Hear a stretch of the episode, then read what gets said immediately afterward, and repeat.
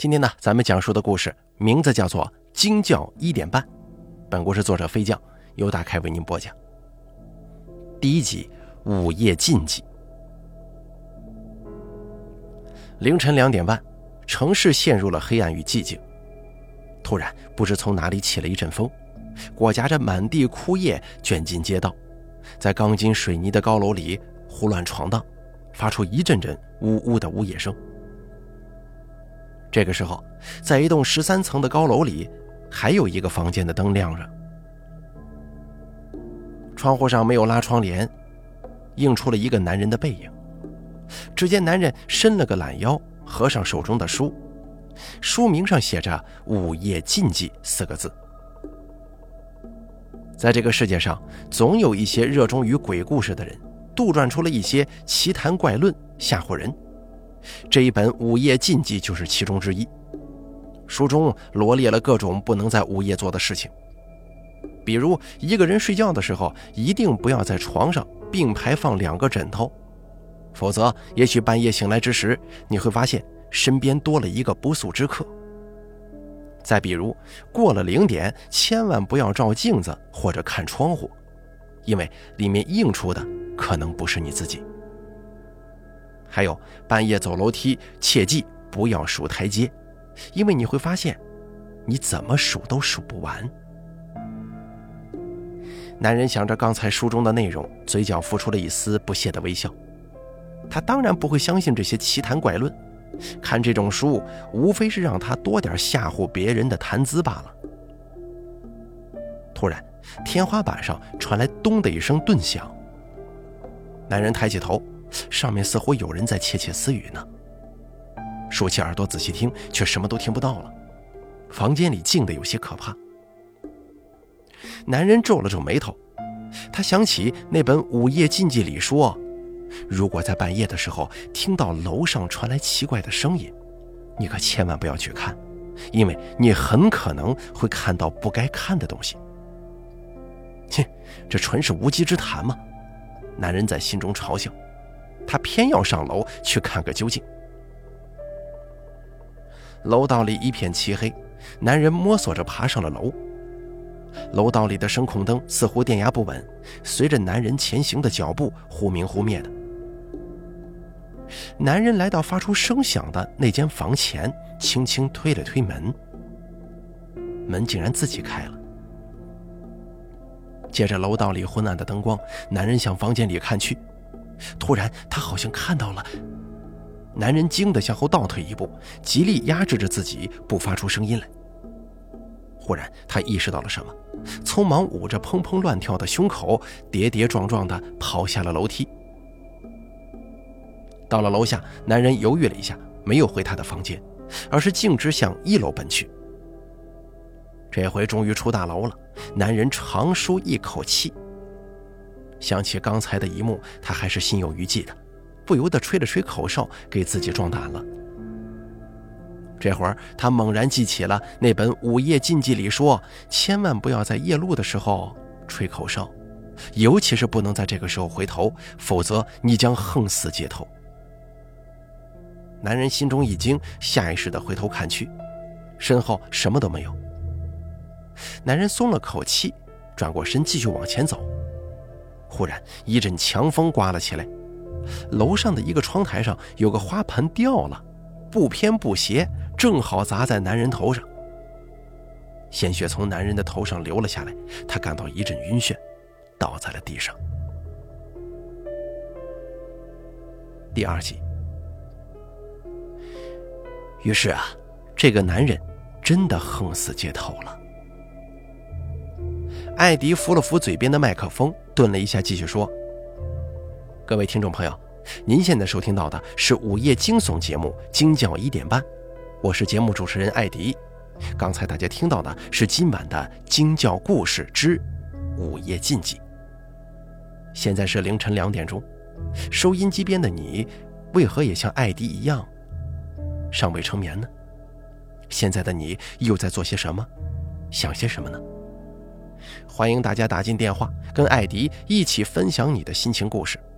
下面咱们先来听一首歌，梁咏琪的《胆小鬼》。艾迪说着，向录音棚外打了个手势。导播小丁快速地把歌切了进去。趁这个功夫，艾迪喝了一口咖啡，给自己提神。他主持这档午夜节目才刚刚一个多月，还没有适应这种黑白颠倒的生活。说来也怪，这个惊叫一点半的节目收听率极高，是台里最赚钱的一档节目，但是主持人却接二连三的更换，而且每人干的时间都不超过半年。这个时候有听众打进来电话，小丁帮艾迪把电话切了进去。这位听众朋友，你好，这么晚了您还没睡，是有什么心事吗？艾迪的声音温柔而富有磁性。电话那头传来一阵滋滋的声响，像是话筒在地上拖动的声音。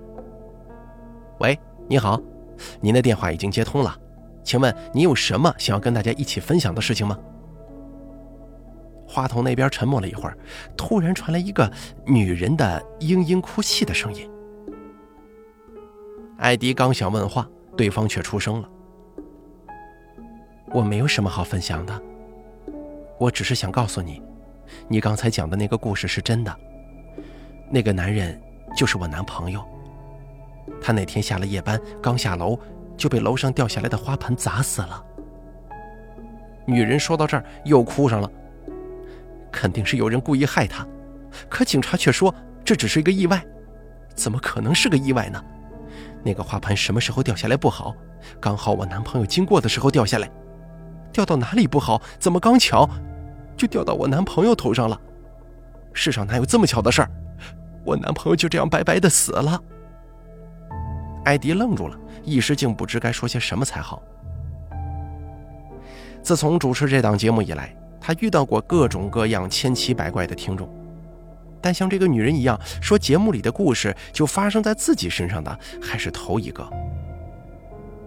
那个女人在电话那头喋喋不休地哭诉着，艾迪急忙在脑中搜索着应对她的回答。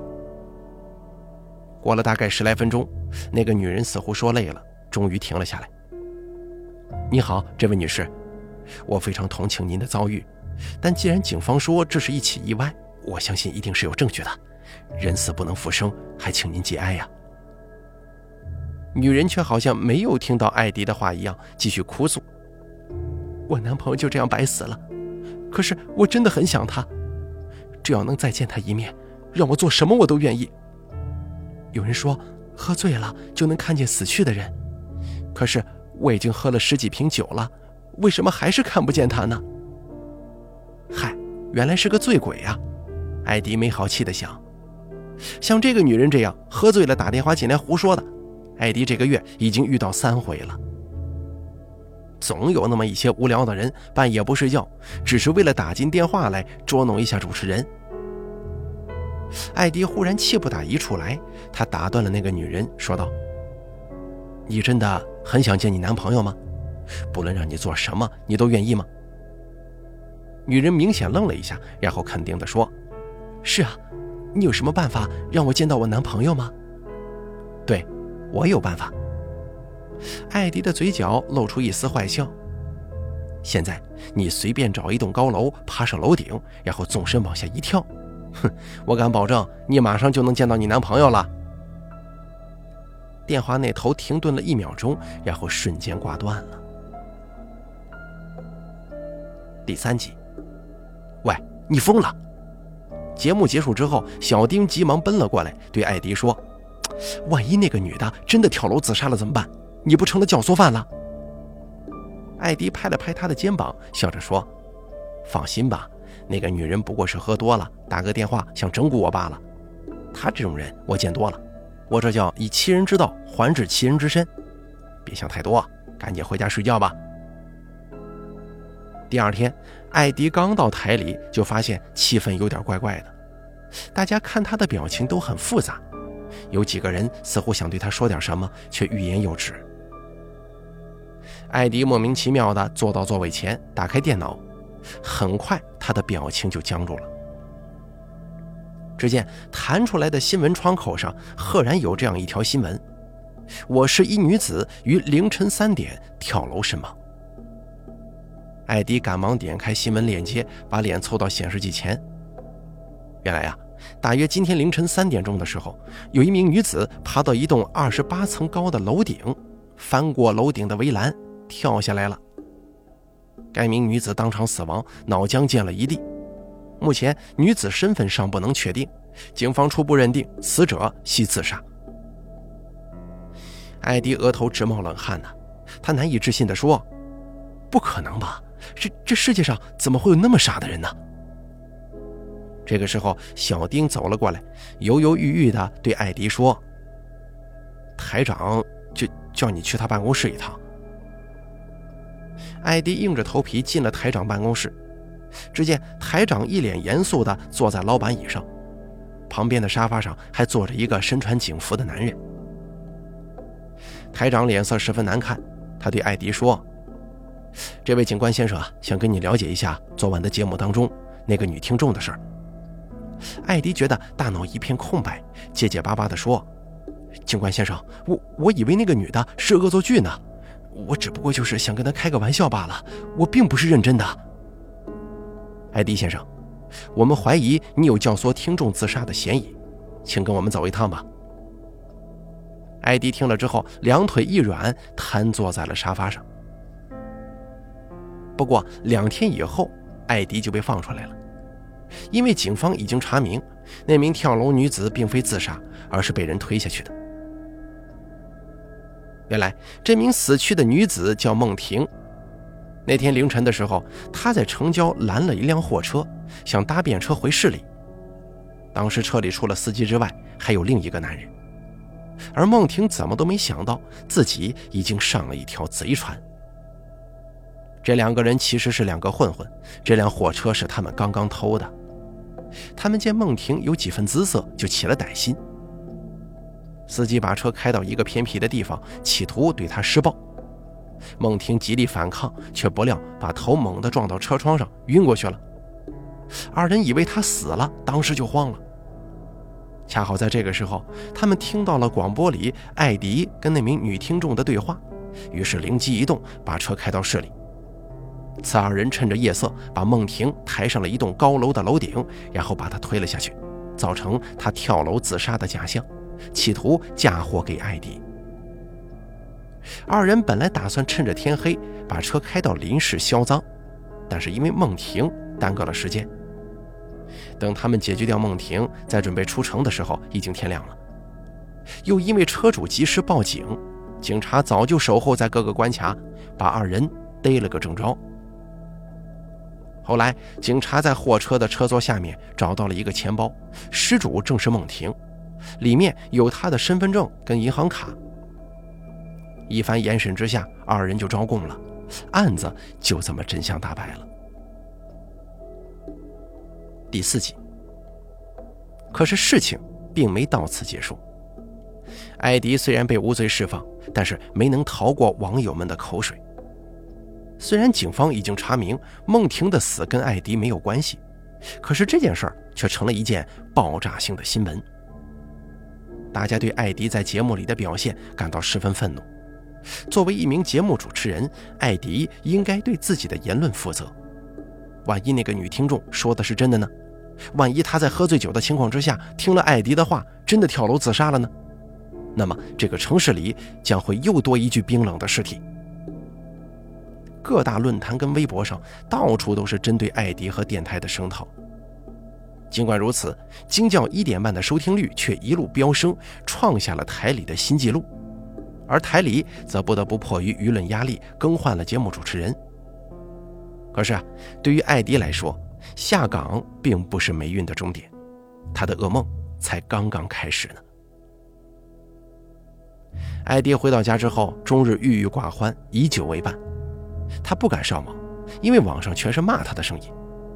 他不敢出门，也害怕被愤怒的网友们认出来。可是渐渐的，他开始发现事情有些不对劲了。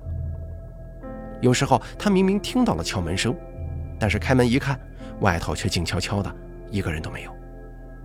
有时候他半夜会醒来，听到楼上隐约传来奇怪的声音，像是一个女人在压抑的哭。有一次，艾迪正在浴室洗澡，水突然停了。他正感到奇怪呢，突然莲蓬头里面留下了一些黏糊糊的液体，滴在艾迪的头上，还有一股难闻的腥味儿。他用手摸了一把，伸到眼前一看，不由得吓得惊叫出来。只见粘在他手上的，竟然是一片猩红色的血迹。艾迪吓得衣服也顾不上穿，围着一条浴巾就冲出了浴室。就在这个时候，他的手机响起了一条短信提示音。艾迪吓了一跳。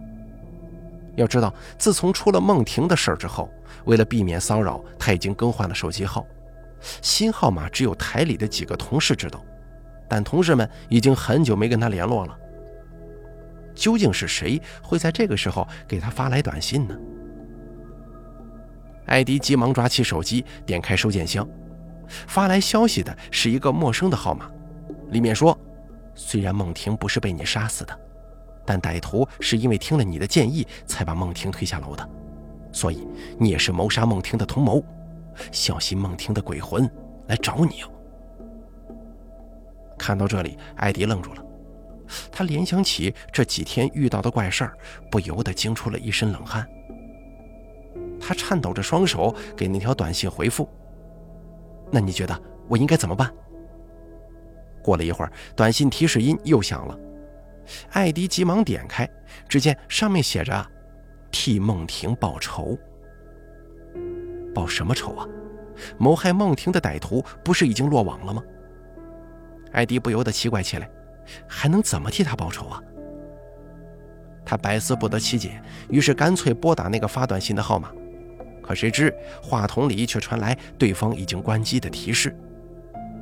此后，艾迪多次反复的拨打过，可那个号码就像死掉了一样，永远都是关机。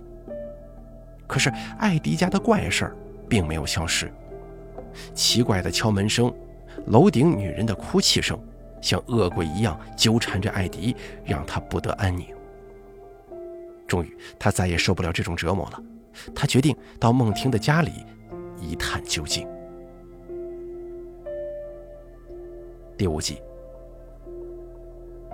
艾迪以安慰死者家属的名义，从警察那里打听到了孟婷家的地址。他乔装打扮一番，找到了孟婷的家。来开门的是一个目光呆滞的老太太。艾迪一怔，这才意识到对方是个盲人。他自称是孟婷生前的朋友，前段时间在外地出差，没能赶上孟婷的葬礼，现在特意过来看看她。老太太哦了一声，把艾迪请进了屋子。艾迪走进房间，一眼就看见客厅的方桌上摆放着孟婷的遗像。他走上前，取了一支香。点燃之后，在孟婷的照片前拜了三拜，然后插在面前的香炉上。艾迪又跟老太太说了几句客套话，然后委婉地向她打听，孟婷死前是否发生过什么奇怪的事情。可谁知啊，老太太想都没想就一口回绝了。孟婷虽然是我的孙女儿，但她性格内向，加上我又是个瞎老婆子，她平常很少跟我说话的，她的事情。我都不知道。艾迪一愣，只好作罢。他又在房间里转了一圈，并未发现什么异常。最后，艾迪只好告辞。临走前，他从包里拿出刚从银行取的一万块钱现金，送到老太太手里。婆婆，孟婷生前曾经给过我一万块钱，现在她人走了，这钱我就还给您吧。对于孟婷的死，艾迪觉得自己确实负有责任。他这样做是想弥补自己心中的愧疚。老太太愣了一下，说了一句“谢谢”，接过了钱。艾迪用双手把老太太的手握了握，就起身告辞。他刚走出门，还没走出几步，老太太突然追了过来，喊住了他：“小伙子，你等等！”艾迪转过身来。只见老太太手中拿着一个档案袋。小伙子，我相信你是个好人。前几天也有个人过来看孟婷。我老太婆虽然眼瞎，但心却不瞎。我知道他根本不是孟婷的朋友，而是来找什么东西的。孟婷出事之前曾把这个东西交给我，让我好好保管。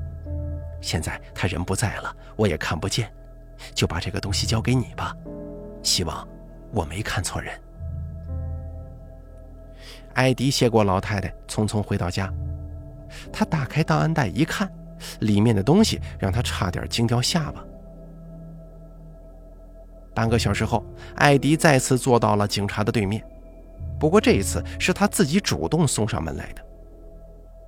他在孟婷的那个档案袋里找到了一个本子，里面竟是他们电台台长收受贿赂的详细记录。除此之外，档案袋里还有台长受贿的各种票据和偷拍到的照片。孟婷手中怎么会有这些东西呢？她跟台长究竟是什么关系？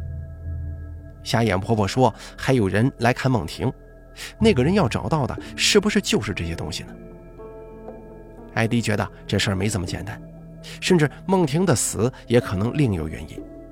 于是他第一时间到公安局报了案。第六集，很快台长就落网了。一开始的时候，台长还想抵赖，但面对如山的铁证和警方的心理攻势，他很快就崩溃了，坦白交代了一切。原来，惊叫一点半凭借着超高的收听率，成了台里的金牌节目。尽管该节目的广告价格是普通节目的好几倍，但是广告商们还是争相竞价的。而台长呢，自然在其中捞了不少的油水。可毕竟纸包不住火呀，台长受贿的事儿很快被台里的几个节目主持人知道了。当时那会儿，主持惊叫一点半的节目主持人叫金熙。惊叫一点半能有今天的收听率，金熙可谓是功不可没的。金熙因此恃才傲物，性格十分张扬，有时候甚至连台长也不放在眼中，因此他跟台长一直不和睦。当他得知了台长的受贿行为之后，并没有像其他知情的几个主持人一样装聋作哑，而是扬言要告发台长，还宣称自己已经掌握了重要的证据。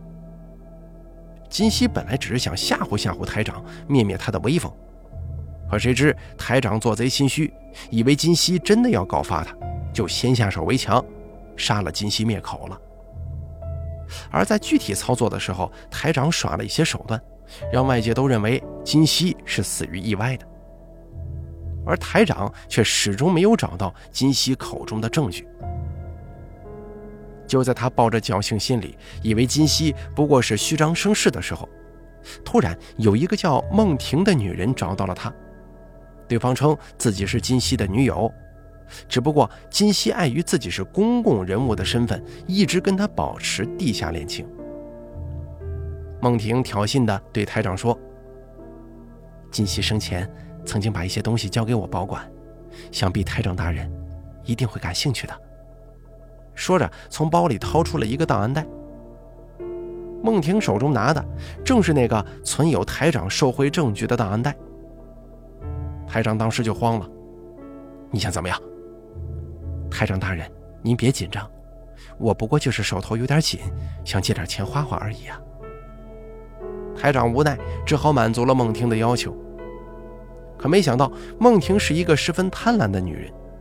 他好不容易找到了台长这棵摇钱树，怎么肯轻易放手呢？于是，一而再、再而三地勒索台长。台长终于忍无可忍，下了狠心，决定把孟婷骗出来灭口。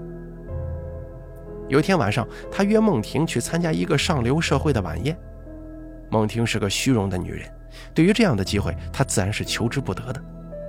于是，他精心打扮一番，欣然赴宴。宴会散场之后，时间已经将近午夜了。台长以安全为由开车送孟婷回家，可谁知中途孟婷竟然又对台长进行敲诈。台长本来还有些犹豫的，正是孟婷的贪婪，终于让他下定了决心。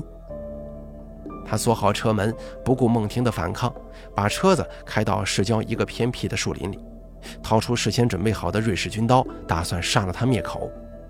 可谁知啊，孟婷早有防范，突然从包里掏出一瓶防狼喷雾，噗的一声喷了台长一脸。台长嚎叫着捂住眼睛，而孟婷趁机打开车门逃走了。当时已经过了凌晨，马路上一辆车都没有。孟婷一边沿着公路奔跑，一边焦急地向前方张望。终于有一辆货车开了过来，孟婷急忙把他拦下，恳求司机带自己回城。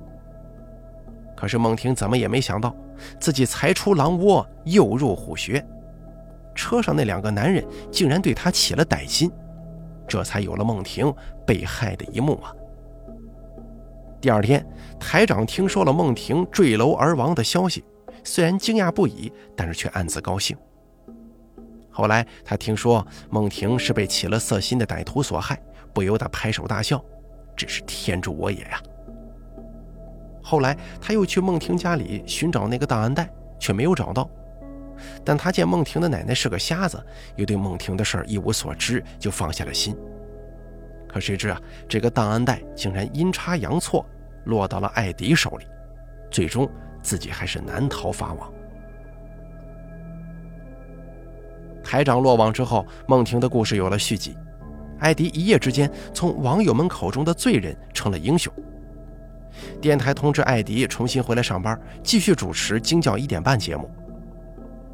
回到台里以后，艾迪发现导播换人了，原来小丁刚刚结婚请假度蜜月去了。代替小丁的是一个名叫麦琪的女孩。他在台里已经工作了好几年，之前一直在做文案工作，跟艾迪接触不多。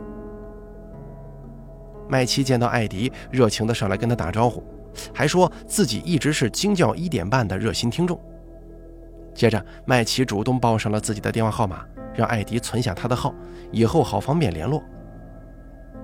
艾迪拿起手机。他按着麦琪报的号码输入起来，可是忽然，他的手僵住了，因为麦琪的手机号码竟然就是他在家的时候收到的那两条奇怪短信的号码。艾迪赶忙抬起头，惊讶地问道：“你你是？”麦琪竖起食指，在嘴边做了一个嘘的动作。要想知道真相，今天晚上请我吃饭吧。晚上六点钟，麦琪跟艾迪坐在一家西餐厅里，艾迪的下巴就快惊掉了。听麦琪讲完了这个故事的最后一个秘密。原来，麦琪当初也听说了台长受贿的事，但是他一个小小的文案，对此当然不敢多说了。直到有一天，金熙在主持完当天的惊叫一点半之后，刚走下楼，就被楼上掉下来的一个花盆砸中，当场身亡。他这才意识到事情的严重性。果然，事后不少知情人士都莫名其妙地下了岗，而惊叫一点钟的主持人也频繁更换，再也没有人像金熙那样敢凌驾于台长的威严之上了。但麦琪始终对金熙的死心存疑虑。说起来，他是惊叫一点半的铁杆粉丝，对金熙也颇有几分崇拜。但他无凭无据，又人微言轻。根本无法查清事情的真相，搞不好还会引火上身。于是他利用职务之便，给《惊叫一点半》栏目写了一个跟金熙一样离奇死亡的惊叫故事。在艾迪读完这个故事之后，他又故意装成醉酒的女听众，说这个故事是真的，自己男朋友就是这么惨死的，想以此刺激台长，让他露出马脚。但麦琪怎么也没想到，自己的歪招竟然阴差阳错害死了孟婷，他心中是愧疚不已呀。于是，一直暗中关注此案。想不到，竟被他意外得知，孟婷曾是金熙的地下女友，且金熙死后跟台长来往密切。麦琪觉得此事必有蹊跷，但他在台长手下做事，毕竟有所顾忌嘛，于是就想让已经离职的艾迪调查这件事儿。于是就有了他给艾迪发奇怪短信的事情。想不到艾迪误打误撞查出了一个惊天内幕。听了麦琪的话，艾迪用手一点他的额头，假装生气地说：“好啊，你在幕后藏着，却把我推到前头当炮灰呀！”忽然，艾迪好像是想起了什么，疑惑地说：“可是我在家那几天确实发生了非常诡异的事情，难道？”孟婷的冤魂真的来了吗？麦琪一愣，想了想说：“你可听说过‘疑心生暗鬼’呀？